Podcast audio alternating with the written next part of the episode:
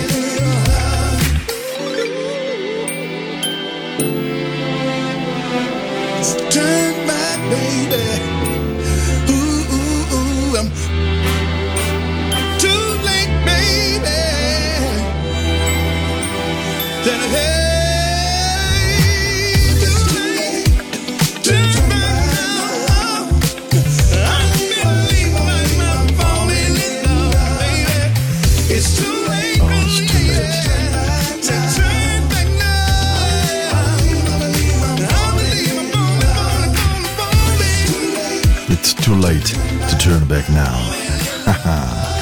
voce splendida di Andy Stokes, una delle canzoni che gira di più negli US in questo periodo ed è proprio carina. It's too late to turn back now, è troppo tardi per girare le spalle ora. Ora è il momento di andare avanti, di avere coraggio, di crescere, di non mollare. Ben arrivati, puntata di oggi, 6 novembre 2023 di Into the Night. Stiamo avvicinandoci rapidamente al santo magico Natale. Mamma mia, le, le, le vetrine in giro hanno ancora Halloween, ma hanno già caricato Babbo Natale. Finirà che Babbo Natale finisce in una zucca e la zucca trasformata con i topolini diventa il piedino di Cenerentola. Non so, a forza di commissionare insieme diversi appuntamenti, eh, anche belli, anche magici, specie per chi ha bimbi intorno, ehm, credo che tutta questa mercificazione che è in corso del merchandising, scusate, volevo dire mercificazione che abbiamo in giro di noi fa sì che probabilmente le cose perdano un pochino del loro valore magico, del loro valore anche di specialità, di, di unicità e di, di, appunto di magia, uh, di qualcosa di raro nel nostro cuore. Questa è Into the Night, io vado in onda con voi ogni lunedì ed ogni mercoledì dalle 21 alle 23 da Radio Ticino, in replica ogni domenica sera dalle 22 alle 24, come sempre podcast su Spotify e sul podcast della radio stessa e la mia radio 24 ore al giorno, Into the Night Radio, nei canali tematici di Radio Ticino. Tempo micidiale in questi giorni, prima sole, poi freddo, poi pioggia, poi neve, insomma veramente di tutto in giro. E allora let's go dance tonight, yeah? I'd rather dance with you. other Michael Walter, Cornell, C.C. Carter. Una delle canzoni che gira veramente di più. E godetevela perché nell'apertura di Into the Night ci vuole un po' di groove, specie lunedì.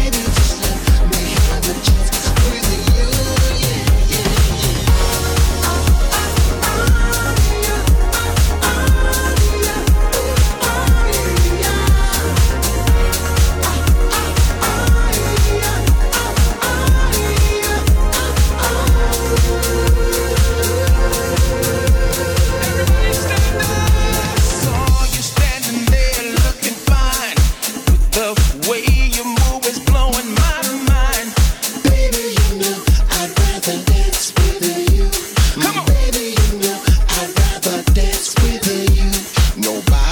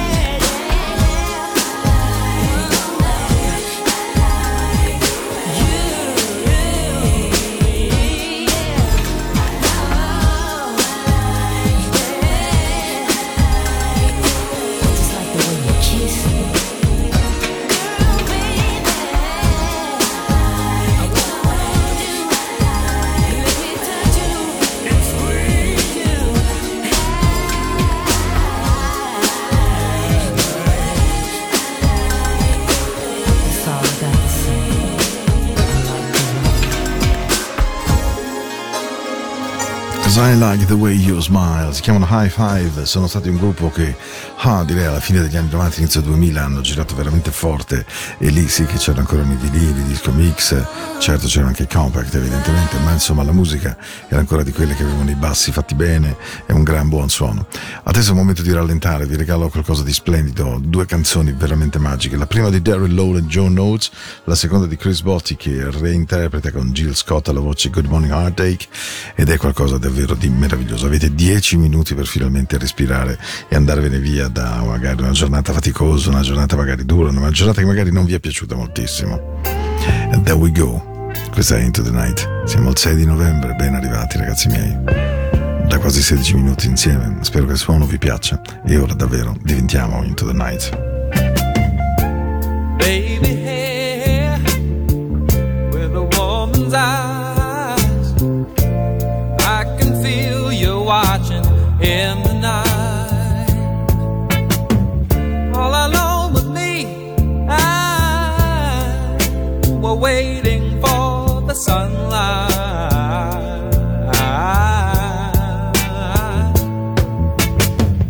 When I feel cold, you warm me. And when I feel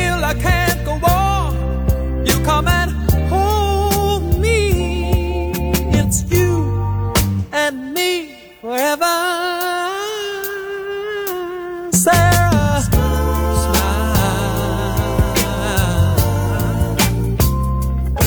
Oh, won't you smile for me, Sarah? If you feel like leaving, you know you can go. But why don't you stay until tomorrow? If you wanna be free, you know, all you got to do is say so. And when you feel cold, I warm you. And when you feel you can't go on, I'll come and hold you. It's you and me forever.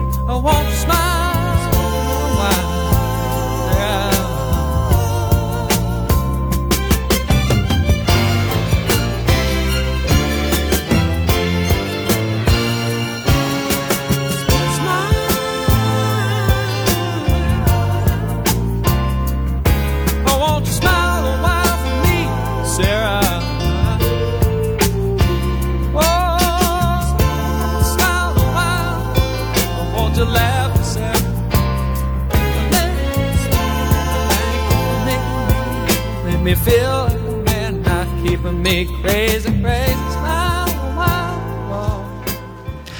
I ride away into the night, sweet and cool, I feel so right.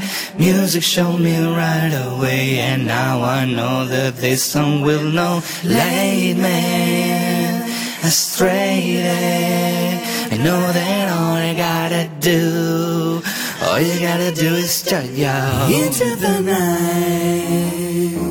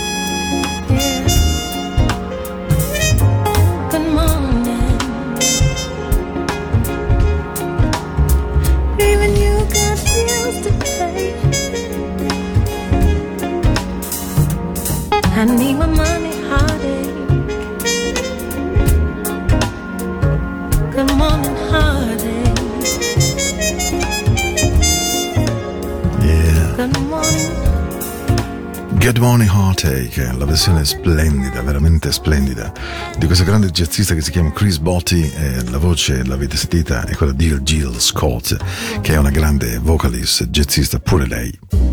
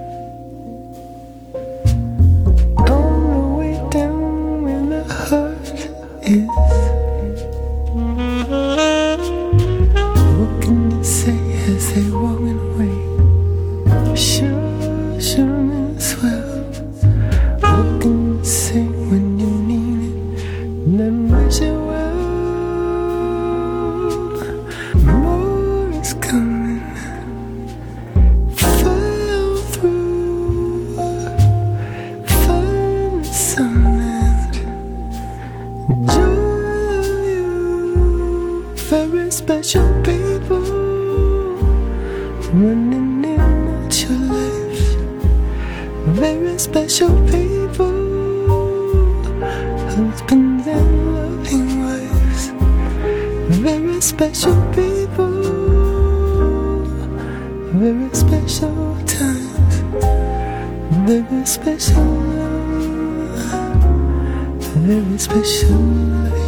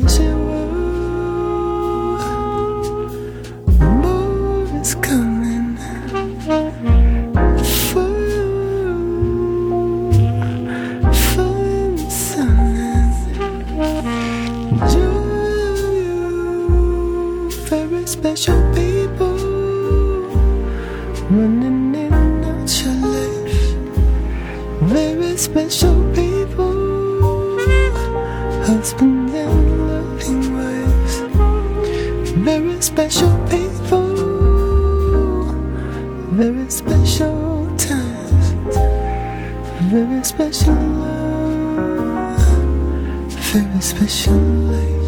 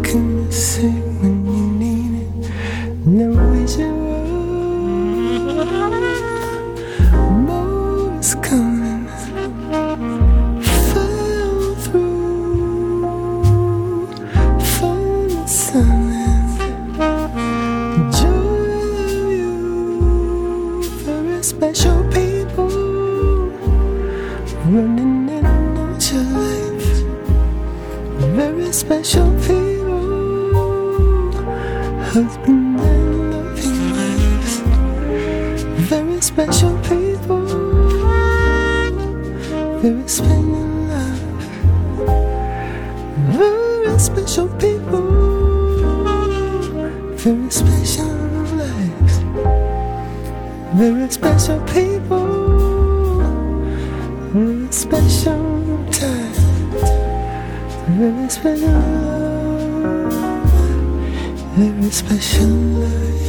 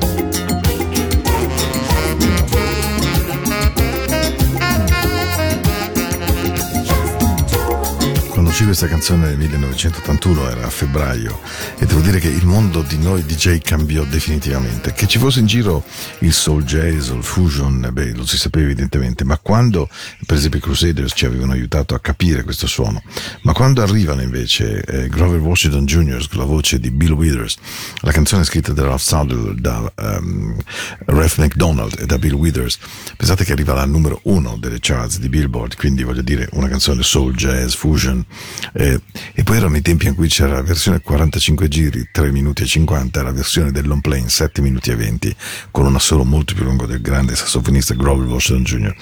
Just the Two of Us veramente per chiunque di noi abbia fatto radio nel tempo e tanto tempo fa, ehm, cambiò il nostro modo. Calcolate che la radio privata, Radio Campina, nasce nell'aprile del 76-77, la canzone dell'81, quindi pochi anni dopo l'apertura della prima radio privata ticinese, quella vera. Poi c'erano altre che arrivavano da zone limitrofe ma che trasmettevano dal, territorio, dal territorio italiano. Campione era un po' diversa perché era all'interno di un'enclave, oggi eh, ahimè con tanto di barriera doganale, ma questa è la storia di questi strani tempi pelosi. E, e, insomma, quando uscì The- Just the Two of Us, avevamo le persone che scrivevano nelle dediche, che normalmente erano abitate dai college, dai collage, scusatemi, dai cugini di campagna, dagli uni da soli, gruppi di questo genere.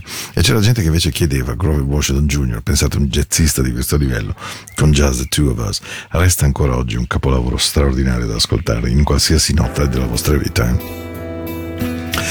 Ah, dopo questa lunga chiacchierata di cui mi scuso molto, 6 di novembre insieme.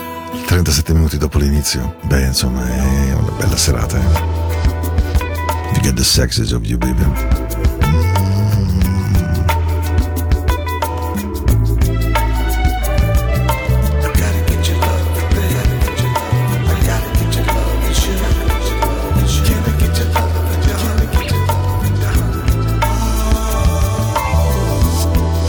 Bring it to me, sugar.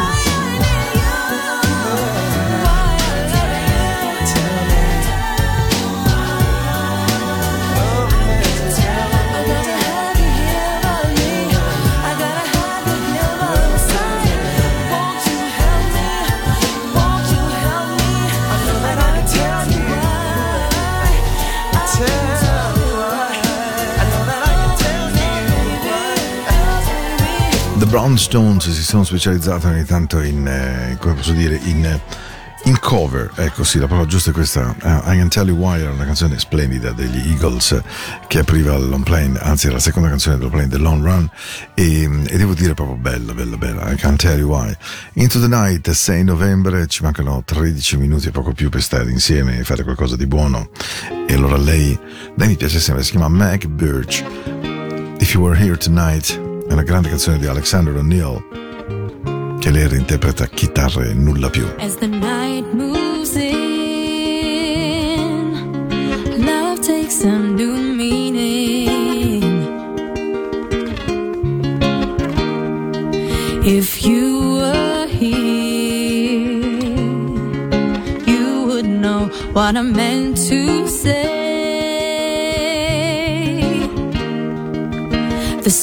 Stay.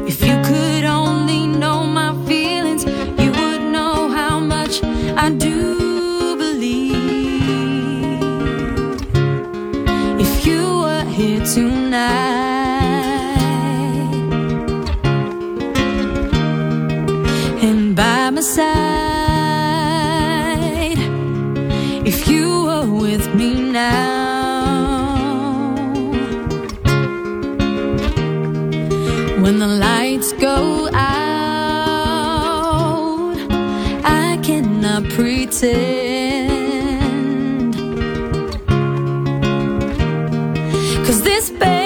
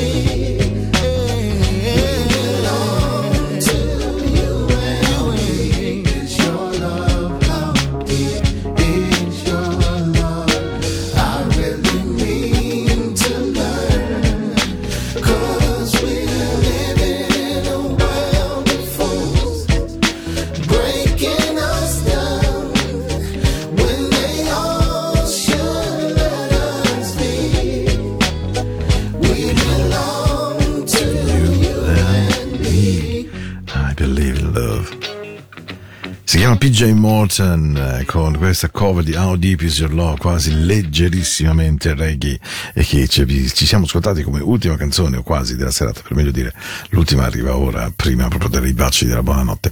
Voglio ringraziarvi tantissimo di essere stati con me anche oggi, 6 novembre 2023, Mm, sono quasi le 22 oramai, mancano pochi minuti e noi ci risentiamo naturalmente mercoledì sera, sempre 21-22, sempre Radio Ticino. Io sono Paolo, se avete voglia di iscrivermi, che è la cosa che mi dà più grande gioia, è paolo at radioticino.com, questa è la mia casella mail. Grazie ancora di essere stati insieme, l'augurio che sia una buona, buona notte, dolce, morbida, suadente, avvolgente, come quelle candele che frizzano come se fosse camino.